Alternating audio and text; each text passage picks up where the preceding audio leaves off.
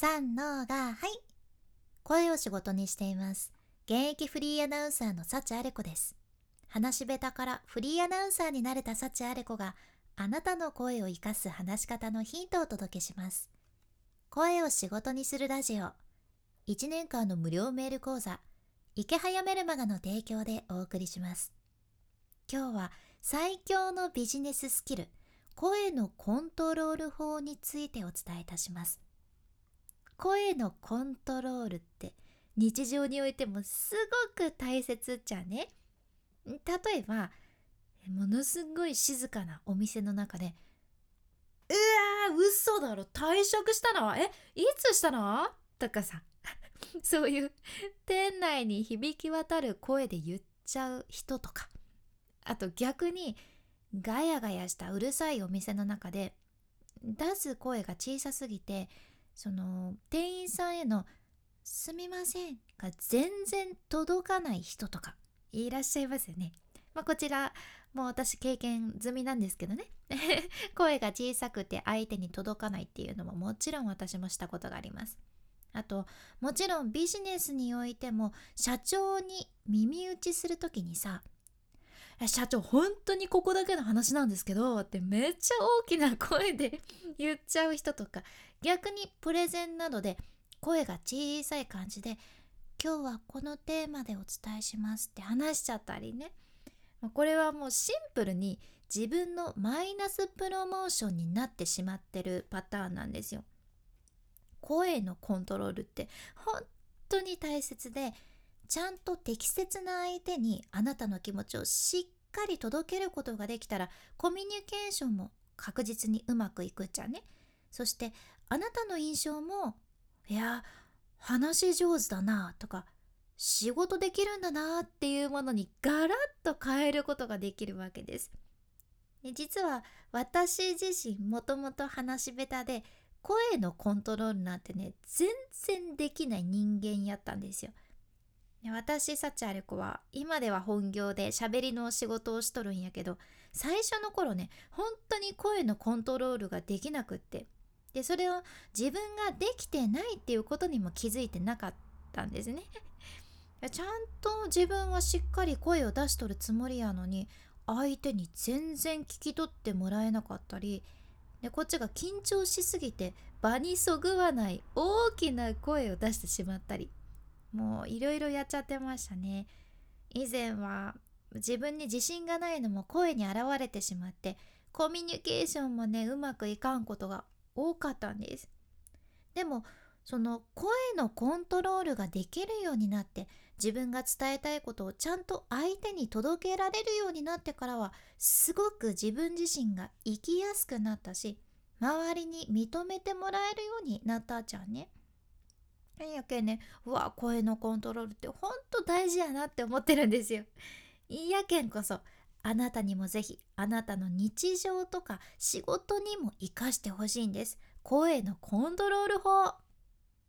じゃあねこの声のコントロールをする上で大切なポイントは何なのかというと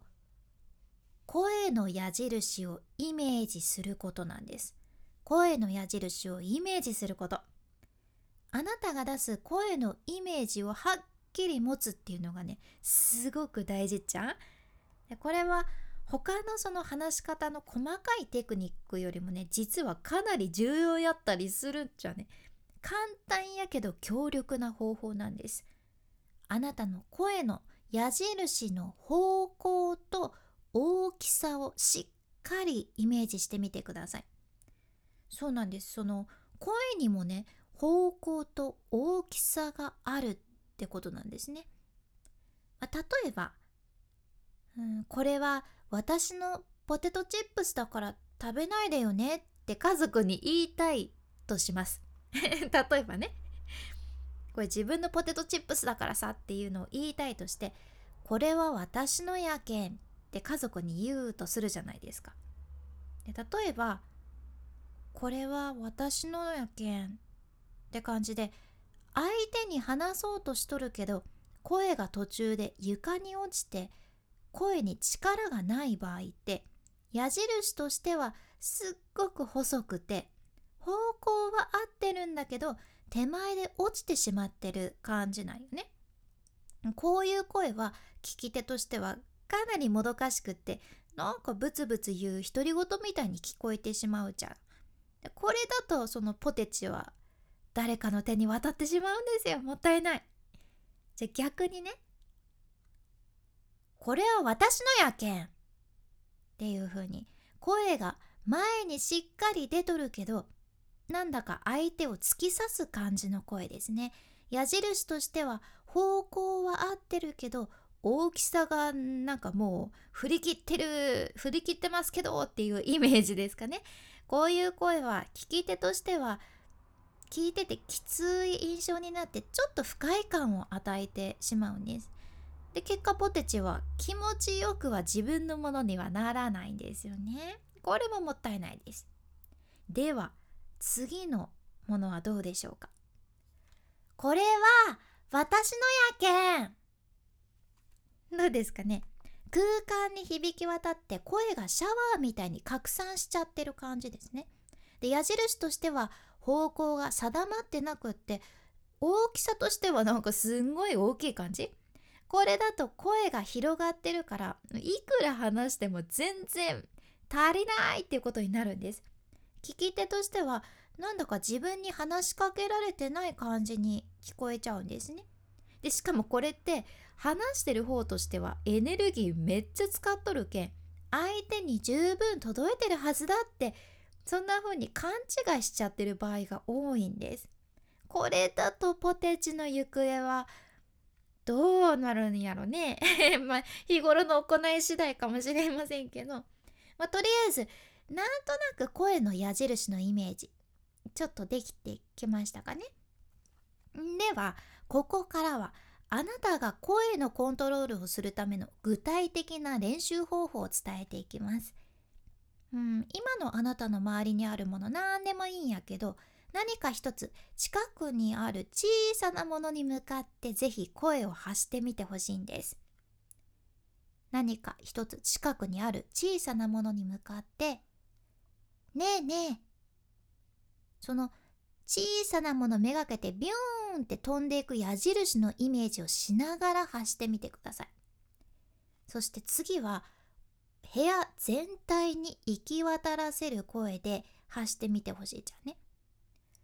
ねえねえ矢印が何本も扇みたいに広がっているイメージをしながら発してみてください。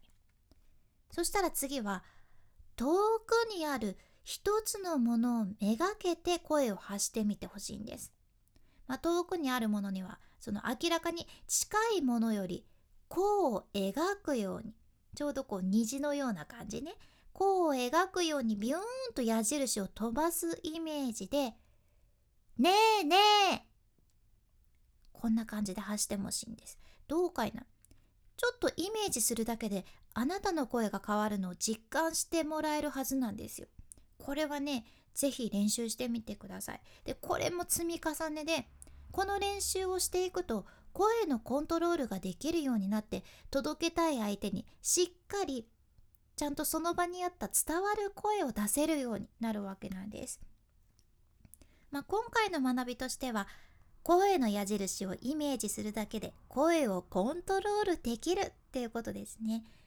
その場に合わせた声を出すことができるスキルっていうのはあなたの対応力になりますそれは日常においても仕事においても評価されるポイントやけんぜひいろんな声を出しながら自分の矢印をイメージしてみてくださいね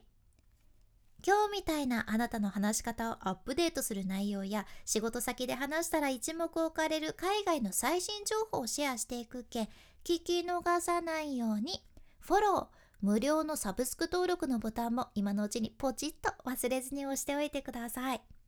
そして今回の内容と合わせて聞きたい回を画面スクロールして出てくる概要欄、エピソードメモに入れています。今日はね、仕事がうまくいく話し方、3つの言葉の立て方という回ですね。これもビジネスにおける大切なテクニックシェアしとるけ、ぜひ今日合わせて聞いてみてください。さらにこのラジオのスポンサー池早さんの無料メルマガのリンクも一緒に入れています実際に自分で稼ぐためのビジネススキルがつくメール講座がこの池早さんのメルマガです。2日に1回届くメールで、まあ、通勤の時とかちょっとした空き時間に有益な情報を1分チャージっていう感じじゃね。すごいサクッと学べる感じなんです。私もこのメルマガのおかげで本業を続けながら副業を始めることができました。自分の可能性も広がっていやほんと良かったなって思っとるっちゃね。やけ全力でおすすめしたいんですよ。ずっとこのメルマガ講座も無料やけぜひまずは読んでみてください。君に幸あれ。ではまた。博多弁の幸あれ子でした。